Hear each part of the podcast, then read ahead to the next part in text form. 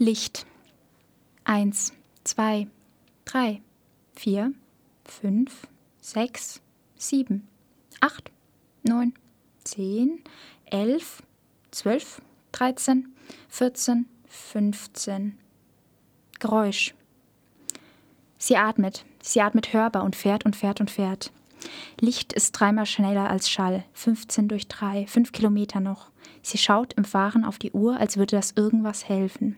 Ihre Beine schmerzen vom heftigen Trampeln, die Knöchel an den Händen sind weiß, der Himmel ist dunkel, er wölbt sich in ihr Sichtfeld hinein, die helle Straße leuchtet vor ihr, kein Mensch ist zu sehen, nur kaputte Straße und Felder und Licht. Eins, zwei.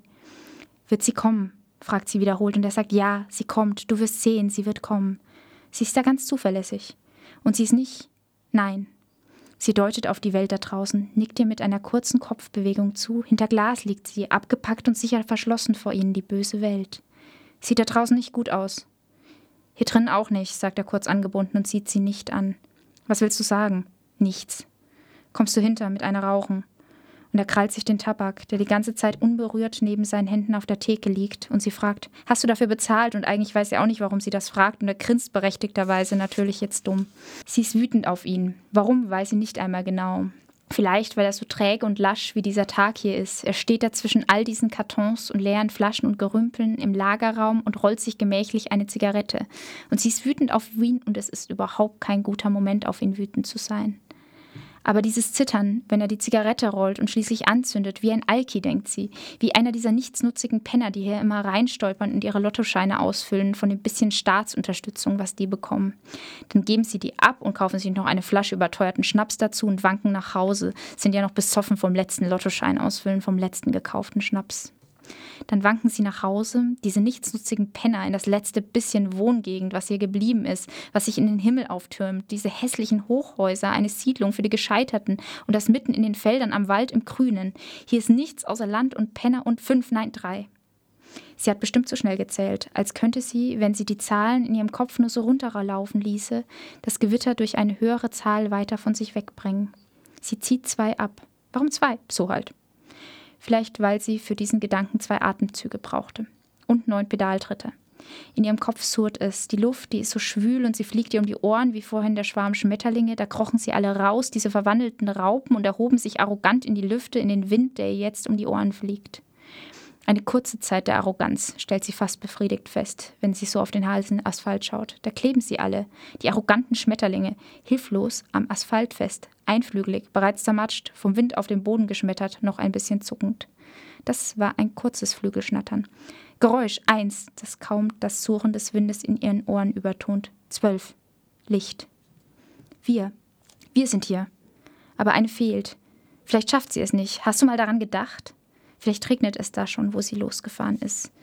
Und sie hat Schiss bekommen vor dem bisschen Unwetter, fragt er höhnisch zurück. Und sie stellt sich jetzt unter und betet zu Gott oder auch nur zu Mami, dass sie mit ihrem Leben davonkommt oder was. Mann, du unterschätzt sie. Er drückt die Zigarette aus.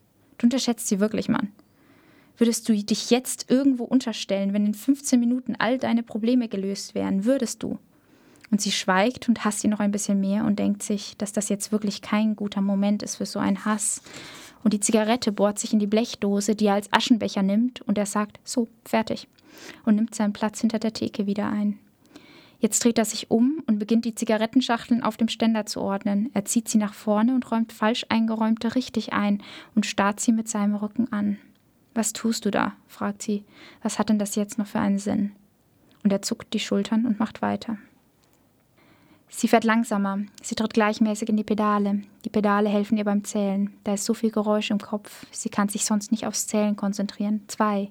Vielleicht kommt das Gewitter gar nicht. Drei. Dann kann sie auch langsamer fahren. Vier. Nein. Mitleid mit den Schmetterlingen hat sie wirklich nicht. Fünf. Wie sie da tot zusammengefaltet auf dem Asphalt kleben. Sechs. Aber die Igel tun ihr leid und die sieben. Hasen. Ständig sieht sie die am Straßenrand liegen. Und acht. Donner. Wir könnten noch mal den Plan durchgehen, murmelt sie. Das ist jedenfalls sinnvoller als deine Zigarettenzieherei hier. Das bringt doch jetzt nichts mehr. Das Beste ist, wenn wir uns einfach entspannen. Im Grunde haben wir Glück mit dem Wetter. Wenn es stürmt, dann kommt hier keiner mehr her. Auch nicht die Penner. Die haben ja nicht mal einen Regenschirm. Im Grunde war das ja sogar richtig intelligent, als wäre das Wetter unser Komplize. Komplize, das Wort schmeckt ihm. Er muss es noch eine Weile auf der Zunge behalten, ehe er weiterspricht. Als hätten wir das mit eingeplant. Die ersten Tropfen fallen, sagt sie, und es ist sieben vor. Was machen wir, wenn sie nicht pünktlich ist? Was dann? Dann warten wir, sagt er und dreht sich endlich zu ihr um. Der einsetzende Regen stört sie nicht, das nicht, aber die Stille tut es, die plötzlich eintritt. Kein Licht, kein Geräusch, tote Schmetterlinge und Igel und Hasen, und sie tritt und hat gar kein Gefühl mehr in den Füßen und glaubt, sie würde gar nicht mehr fahren. Der Asphalt ist weich, vielleicht so aufgeweicht, dass sie darin versinken kann. Vielleicht ist es gar nicht das Gewitter, das sie umbringt, denn sie war schon längst weg, wenn es losbräche, lautlos geschluckt vom weichen Asphalt. Endlich verspürt sie so etwas wie Angst. Noch sieben Minuten. Das ist doch egal, sagt er, aber es regnet in Strömen, sagt sie. Es prasselt ja so auf das verdammte Fensterglas, dass man Angst hat, es könne zerspringen. Sei nicht albern, sagt er. Sie setzt sich auf die Theke. Sie weiß, dass sie das normalerweise nicht darf, aber es kommt niemand mehr und er lässt sie machen. Sie hat sogar das Bedürfnis, ihn zu küssen, und das hatte sie schon lange nicht mehr, also tut sie es und er erwidert den Kuss ein bisschen und er lächelt. Es ist nicht das Grinsen von vorhin. Weißt du, sagt sie, es ist ja nur, weil ich selbst so eine Angst vor Gewitter habe. Ich kann mir nicht vorstellen, dass sie da unbekümmert übers Land fährt und keine Angst hat. Ich hätte es. Und er sagt, du kennst sie nicht gut genug. Sie ist so nicht. Licht, Licht, Scheiße, sei doch mal da und Donner. Und sie flüstert es. Wie ein Mantra kommt es von ihren Lippen und plötzlich ist da zu viel Licht. Und ihr entfährt ein kleiner Schrei, aber den hört man gar nicht. So viel Geräusch ist in ihr und um sie herum.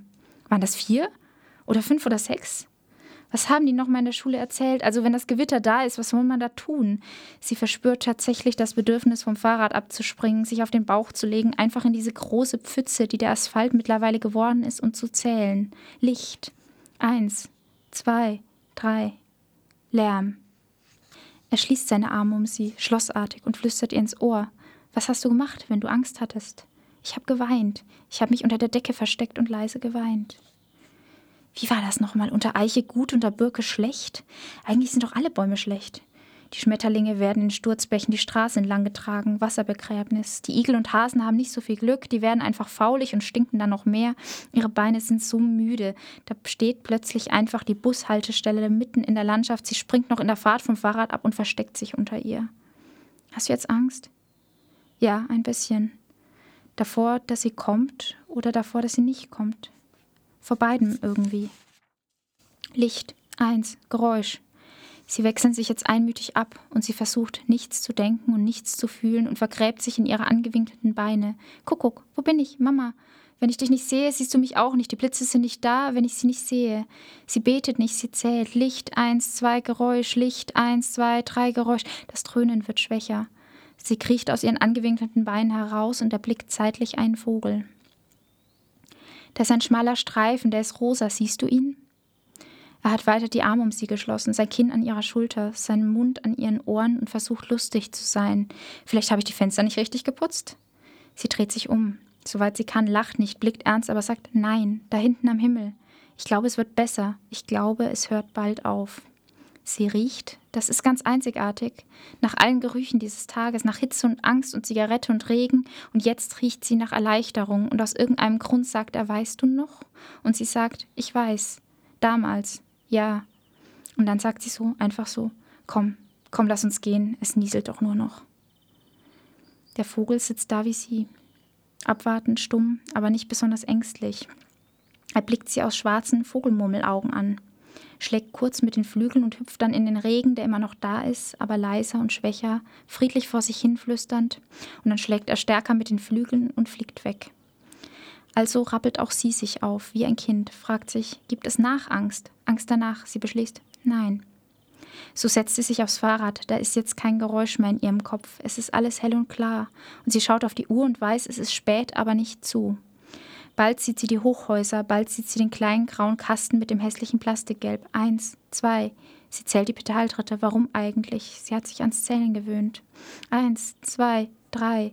Die Zahlen erfüllen sie, nehmen Gestalt an in ihrem Geist. Sie meditiert diese Nummern geradezu. Der graue Kasten kommt immer näher. Sie lächelt. Weißt du noch?